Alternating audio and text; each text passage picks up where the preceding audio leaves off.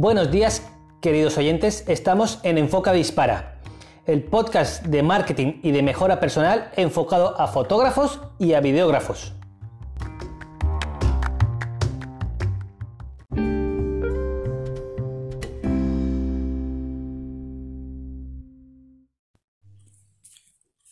Hoy traigo un tema muy interesante en el cual voy a explicar un poco mi día a día, lo que hago cada día y cómo lo hago y lo más importante, el motivo de por qué lo hago así.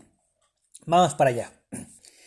Mi día a día, como muchos ya sabéis, en YouTube me dedico a la fotografía de stock y a la fotografía gastronómica. Y claro, esto es una forma muy interesante de generar unos ingresos semipasivos y te permite hacer otro tipo de cosas. Pero nunca he explicado en los vídeos de YouTube cómo hago mi día a día, qué es lo que suelo hacer, cómo me planteo las circunstancias que me encuentro por el camino. Y me he dado cuenta que sería muy interesante explicaros por qué lo hago así y para qué. Primero de todo, yo me suelo levantar entre las 7 y las 7 y media de la mañana todos los días, de lunes a lunes. Posiblemente el sábado o el domingo a las 8, como muy tarde. Es una rutina que tengo así que ya me despierto siempre pronto. No me hace falta despertador, no tengo que poner alarmas ni nada. Siempre me despierto a la misma hora. Si a veces estoy cansado, me gustaría quedarme más rato en la cama. A veces tengo frío, a veces tengo agujetas, depende de lo que haya hecho el día anterior. Me apetece más, pero siempre me levanto sí o sí. Lo primero que hago es tomarme un vaso de zumo natural de naranja. De naranja, un zumo de manzana, etc. Con esto, ¿por qué? Porque así hidrato el cuerpo después de haber estado toda la noche sin beber nada y le doy un poquillo de energía para lo que voy a hacer a continuación. Una vez ya me bebido mi vaso de zumo, me visto, me peino, me pongo los zapatos y voy con mi pareja y el perro, nos vamos a pasearlo por el bosque, que tenemos aquí al frente de casa un bosque que es muy bonito. Con ello estamos entre media hora, 35 minutos paseando el perro, por la mañana y por la tarde. ¿Por qué es tan importante este paseo? Porque es el primer paseo que hacemos al día y la verdad es que es muy gratificante poder pasear a tu perro en la naturaleza, en pleno silencio, escuchando los pajaritos cantando, viendo el sol cuando amanece, etc. Y esto hace que empieces el día de una manera un poco más relajada, un poco menos estresado y un poco más tranquilo. No es lo mismo comparar empezar tu jornada laboral dando un paseo por la naturaleza resplandor puro que empezar tu jornada laboral en una gran ciudad subiente a un metro arrebotado de gente donde no cabe, ni un alfiler, o un autobús súper caliente lleno de gente que tienes que ir a lo mejor 40-50 minutos en pie, todo apretujado, a dar un paseo tranquilamente por el bosque. No lo cambio por nada del mundo y la verdad es que es uno de los paseos que más agradezco. Una vez ya hecho el paseo del perro, vuelvo a casa y ya ahí ya desayuno bien. Ya me hago un café con leche, eh, tostadas con pan con tomate, depende de la situación y lo que me apetezca ese día, desayuno una cosa u otra. A veces si veo que el día va a ser un poco más complejo, desayuno más fuerte. Si veo que va a ser más sencillo, que voy a estar en casa y lo voy a tener todo controlado, más ligero. Entonces, dependiendo de una cosa u otra, hago una cosa u otra. Con esto ya tengo fuerzas y ya son más o menos las 9 de la mañana, 8 y media, 9 de la mañana, que ya estoy después de desayunar. Me lavo los dientes y vamos a la actividad. Empezamos con el trabajo. ¿Qué hago primero de todo con mi trabajo? No es lo más correcto, no es lo que aconsejo, pero es lo que hago como para entrar en calentamiento. Abro el portátil y respondo a los suscriptores, a los suscriptores en YouTube, los que me hacen preguntas, los que me consultan cosas, etc. ¿Por qué lo hago así? Los grandes expertos en gestión de tiempo dicen que esto no es productivo económicamente. Responder a suscriptores no es nada productivo de dinero que dejaría mejor al final. Pero yo en mi caso lo veo mucho más interesante porque empiezo una mañana un poco más relajado, le metemos un poco más de caña con respecto a los suscriptores y luego pasamos al resto del día. Y para mí responder a los suscriptores es muy importante porque me hace interactuar con ellos. Es parte de mi audiencia y a la audiencia hay que cuidarla. Eso me puede llevar entre 5 y 15 minutos, dependiendo de la cantidad de mensajes que tenga. A veces me encuentro mensajes en YouTube de dos mensajes y ahí me he encontrado 15, 20 mensajes entonces, a veces me lleva más tiempo, a veces me lleva menos. Es normal. Una vez tengo ya todo el mundo respuesto, paso al siguiente número, que es apuntar las fotos que he vendido el día anterior. Me pongo, abro mi Excel y empiezo a escribir todas las fotos que he vendido, cuántas he vendido, etc. Y así tengo un control exhaustivo de las ventas de fotografía de stock. Esto me lleva lo hago súper rápido, me lleva 5 minutos. 10 como mucho, como mucho 10. Entonces ya llevo casi los primeros 30 minutos de trabajo y ya he entrado en motores fuertes, ya estoy caliente, ya tengo ganas de trabajar. Y entonces ya paso a hacer lo que tengo planificado la noche anterior. Puede ser fotografía stock, puede ser vídeo de YouTube o puede ser otras cosas. Si es fotografía stock, pues ya me pongo a organizar aquí, por ejemplo, una fotografía gastronómica, despejo el comedor, me saco mi mesa de trabajo, pongo las flashes, pongo el bodegón, etc. Así una hora o dos horas. ¿Qué es vídeo YouTube? Lo mismo, tres cuartas partes de lo mismo. Y luego la edición y todo lo que conlleva. En otros casos, no lo he explicado nunca, me pongo a preparar apartamentos turísticos. Eh, hace poco he estado descomunicado casi un mes y es porque estaba preparando un apartamento turístico en la montaña. Ya lo explicaré más adelante en otro capítulo de podcast cómo hemos conseguido tener un piso en la montaña para explotarlo turísticamente. Y en verano explotamos aquí, donde nosotros vivimos. Entonces, en verano, por ejemplo, a partir de mayo, junio, empiezan a entrar reservas y empiezo ya a limpiarlo, a despejarlo, a ordenarlo, a preparar todo para cuando lleguen los, los turistas esté todo preparado. Eso también es otra parte de mi trabajo que hago a día de hoy. Digamos que esa sería mi tercera fuente de ingresos. Pero bueno, esto ya lo explicaré en otro capítulo aparte, que son los apartamentos turísticos y cómo lo, lo hago a día de hoy. Pero bueno, volviendo al tema principal, todo esto a qué conlleva. Este estilo de vida, cuando todo el mundo a las 8 de la mañana está en un puesto de trabajo eh, cumpliendo unos órdenes y unos horarios, yo a lo mejor a las 9, 9 y media estoy empezando tranquilamente. ¿Esto a qué conlleva? Tendréis la duda. ¿Será mejor o será peor? ¿Vale la pena hacerle caso a Luis o se está yendo la olla? Primero de todo, consigues una vida mucho más tranquila. Ya lo he dicho en el punto anterior empezar la mañana cogiendo el coche para ir a Barcelona, a Madrid, a las grandes ciudades, chuparte tráfico, estrés, agobio, autobuses, metro, a empezar la mañana cada mañana paseando tu perro tranquilamente por el bosque o a veces incluso por la playa.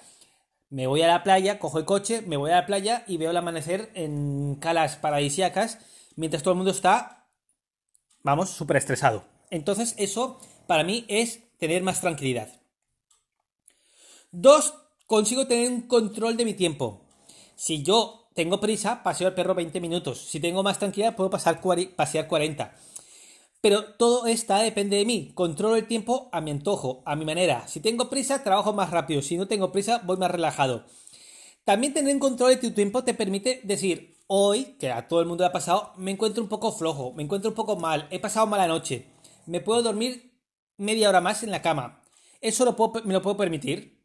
O después de comer estoy muy muy cansado por algún motivo en particular, me puedo echar una siesta, cosa que con algunos trabajos con jefe eso es impensable.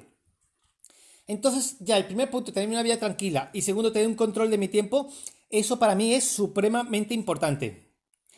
Tercer punto que también genera esto es que generas ingresos pasivos o semipasivos, quieras llamarle como quieras llamarle. Eh, tienes más tiempo para pensar nuevas ideas, tienes más tiempo para darle al coco, tienes más tiempo para potenciar tus ingresos, tienes más tiempo para todo lo que a ti te plazca.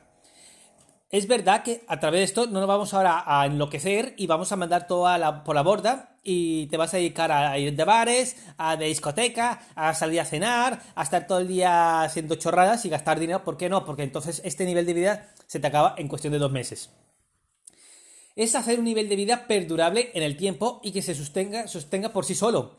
Entonces, si generas ingresos pasivos o semipasivos, como la fotografía de stock, puedes continuar un ritmo de vida un poco más austero, pero con unos valores mucho más importantes que tener una vida con un trabajo normal. Después, también, ¿qué más genera? Que todo es fruto de tu trabajo. Es decir, todo lo que yo tengo a día de hoy y todo lo que yo hago depende de mí y solamente de mí. Ha sido gracias a mi sacrificio, esfuerzo, perseverancia, trabajo, disciplina, lo que quieras llamarle. No dependo de otra persona. Muchas veces habéis estado en un trabajo contratados y veis que la empresa va un poco floja. Que sí, que no, que sí, que no, que va despidiendo a un compañero, ahora van chungos, ahora no van chungos. Sobre todo las pymes, que son, van así. Y dices, por más que trabaje, por más horas que le meta el hombro a la empresa, si va mal, va mal y mi jefe me va a despedir en cualquier momento o me va a recortar salario o me va a recortar horas de trabajo. Entonces ya no depende de ti, ya ves que son circunstancias que no están en tu mano. En cambio, de esta manera, todo está en tu mano. Eres creador de todo lo que haces. Por lo tanto, si te va mal es porque lo estás haciendo mal. Y si te va muy bien es porque lo estás haciendo genial. Sigue así. Entonces ya no tienes manera de echarle la culpa a nadie. Es que va mal porque el país está fatal, es que mi jefe es un capullo, es que tengo empleados, eh, digo empleados, eh, compañeros de trabajo que no cunden el trabajo, es que está todo muy caro, no. Aquí ya no hay excusas, todo depende de ti. Entonces puede ser un punto a favor, puede ser un punto en contra, porque depende de cómo seas de positivo o de negativo, te puede afectar más o menos. También, otra cosa que yo valoro mucho es que puede ser sábado cualquier día de la semana.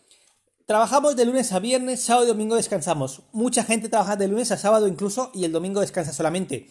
Entonces, vamos a pensar domingo, un número, un día de la semana que es de más descanso. Yo puedo hacer domingo que sea un lunes, un martes, un jueves, un mismo sábado, etc. Si hoy me apetece trabajar mucho, mucho un domingo porque estoy súper inspirado, tengo una idea para hacer un vídeo de YouTube súper guay, se me acaba de ocurrir una sesión de fotos súper estupenda y la quiero hacer el domingo, la hago el domingo y no tengo ningún problema. Y a lo mejor el lunes, martes, me apetece salir a un paseo, me apetece tomarlo con más calma, te lo puedes permitir. ¿Por qué? Porque tu estilo de vida, volvemos a lo mismo, controlas tú el tiempo, controlas tú todo. Por lo tanto, ¿por qué tienes que ir a trabajar un viernes si estás cansado, estás hecho polvo, estás reventado ese día, cuando puedes descansar y meter caña el domingo? Pues yo en mi caso me lo puedo permitir. También hay días que he trabajado toda la semana, de lunes a lunes. Y hay días también que uno está poco motivado, poco inspirado y dice, trabajo lunes, martes, miércoles y el resto de la semana tengo que coger fuerzas. Todo depende de las circunstancias. Pero esto en un trabajo normal tú no lo puedes hacer. ¿Por qué lo veo así? ¿Por qué tengo esta forma de pensar? Porque, no sé, esto ya es parte psicológica, ¿vale? No soy persona de buscar trabajo. No soy persona que salga a la calle a buscar una oferta de trabajo, que esté entregando currículums. No soy persona que le ofrezcan trabajos y tiene que ser un trabajo muy apetecible para que lo acepte. Veo los trabajos como un fracaso. Un fracaso a nivel personal. Es decir, que si tengo que salir a la calle a buscar un trabajo es como que hubiera fracasado en mis asuntos personales, como en mis asuntos laborales. También lo que he dicho antes, buscar un trabajo depende de otra persona. Eh, y no me gusta. ¿Por qué? Porque, bueno, conseguir un trabajo durante 6, 7 meses, un año, por ejemplo, en un lugar, en un puesto de trabajo para ahorrar un dinero, está muy bien. Depender de eso toda tu vida lo veo, para mí yo veo como como no tener huevos a echarle a la vida de hacer tus propios proyectos y tus propios sueños. Otra cosa de cual no busco trabajo es que no soy muy bueno recibiendo órdenes. Y aquí, entre comillas, pongo, porque no quiere decir que no reciba ninguna orden, no. ¿Cuántos de vosotros que me estáis escuchando habéis tenido algún jefe o jefa que a veces las órdenes que da, decir, haz esto, haz aquello, no son las correctas, que ve que se está metiendo la pata, pero tienes que hacerlo sí o sí, y no te queda otra sino aceptarlo y hacerlo? A todos. Pues yo en ese aspecto no fluctúo muy bien. Suelo decir las cosas, digo, suelo decir lo que está errado y me suelo hasta enfadar. Entonces me genera a veces unas circunstancias de enfado conmigo mismo y se nota ante el superior y me hace tener rifirrafes con el superior. Entonces no me suele gustar, no acepto muy bien las órdenes, sobre todo las er-, órdenes erróneas. Entonces todos estos motivos son los que yo el buscar trabajo lo veo como a, día de hoy, con la cantidad de posibilidades que hay de casa con internet, lo veo como algo que ya pierde valor, pierde valor, no, no es interesante. Ya no lo concibo, ya veo como que es algo ya pasado de moda. Veo gente trabajando todos los días por 1.200 euros y a veces, sí, está bien, está muy bien, la verdad que está muy bien, pero lo que yo hago cada día para mí tiene mucho más valor. Con esto que me estáis escuchando, ¿qué quiero decir? Que tenéis que dejar ahora mismo todo vuestro trabajo dedicados a sentar a pasear a vuestro perro, a vuestro hijo, etcétera, y ver la vida contemplativa. Pues no, tampoco es eso. No somos extremistas. Pero sí voy a dar un consejo. Y ahí va. Si tenéis un trabajo y os va bien, y os gusta, seguid adelante. Pero también podéis ir cortando parcialmente el trabajo para ir involucrándose más en vuestros proyectos personales y laborales. Vamos a decir que vas creando un proyecto de ingresos pasivos. Vamos a poner, por ejemplo, lo mismo, fotografía stock. Lleva ya unos años haciendo fotografía stock. Ya tienes 10.000 archivos a la venta. Vamos a decir que te genera poco, que te genera 400 euros al mes. Y tienes tu trabajo. Pues a lo mejor las posibilidades que tiene tu trabajo es decir, trabajo menos horas, que pagar una reducción de jornada o pedir una excedencia para potenciar la fotografía de stock, por ejemplo, y generar el doble dinero, en vez de 400, 800 euros. U otra cosa, o potencio más los books fotográficos a parejas, o potencio más un negocio online que tengo en mente, pero poco a poco ir recortando las horas de trabajo para ir aumentando vuestros propios ingresos personales. Con esto vais a tener una gran confianza cuando veáis que os va bien en vosotros mismos y os vais a sentir capaces de todo, de cualquier cosa. Desde, sí, lo más ínfimo os va a dar mucha seguridad. Y cuando van pasando los meses y vas sumando ingresos, llegará un punto en que dirás que tus ingresos que has creado tú son iguales que lo que tú ganas en nómina. Entonces en ese punto ya puedes dejar tu trabajo y meterle el hombro a tus ingresos. Con esto ha sido un capítulo de un podcast un poco más espiritual, explicando un poco mi día a día, para que veáis cómo trabajo, cómo hago las cosas y el por qué las hago. No lo hago así a lo loco. Eh, mucha gente dice que soy un vago, otra gente dice que soy un insensato, otra gente dice que, que no doy un palo al agua, otra gente dice que muchas cosas, pero en verdad no me conocen el fondo que hay detrás de todo esto. Todo esto está planeado, está planificado. Desde tomarme vaso de zumo a primera de la mañana a ver qué me va a ser más rentable producir en estos días. Así que este ha sido un capítulo enfocado para todos aquellos que a veces estén pensando en dejar el trabajo para cumplir sus sueños laborales reales. Animo que lo hagáis siempre con precaución, no ser el loco, no ser el insensato, sobre todo si tenéis cargas familiares y cargas económicas como los bancos, por ejemplo, tened mucho cuidado con ese aspecto. Pero poquito a poco, cada día haciendo un poco vuestras metas, yo creo que tranquilamente en dos, tres años podríais dejar vuestro trabajo tranquilamente y dedicaros a trabajar desde casa o un coworking o una oficina que vosotros queráis o como os apetezca, pero al 100% controlando vuestro tiempo. Eso ha sido todo por hoy. Espero que os sirvan muchísimo estos consejos que os he dado. Espero que lo apliquéis poco a poco, sin prisas. Y cualquier duda que tengáis, me dejadmela en comentarios. Y ya sabréis si puedo responderos o no puedo responder porque a veces los capítulo de podcast a veces me cuesta responder. No es como en YouTube, que respondo rápidamente. Eh, me tengo que buscar el comentario, no me llegan los comentarios. Tengo que leérmelos todos, a ver si he respondido o no he respondido. Y así voy un poco más, más lento a la hora de responder. Bueno, ya sabéis, me podéis seguir en mi canal de YouTube, Enfoca Dispara. Suscribiros a los podcasts, porque cada semana intento subir un artículo de valor gratis en estos eh, capítulos. Me podéis en Instagram, que es enfocadispara.com, y en mi página web también, que se llama igual. Y bueno, eso ha sido todo por hoy. Espero que os sirva mucho y nos vemos la próxima semana. Venga, un abrazo.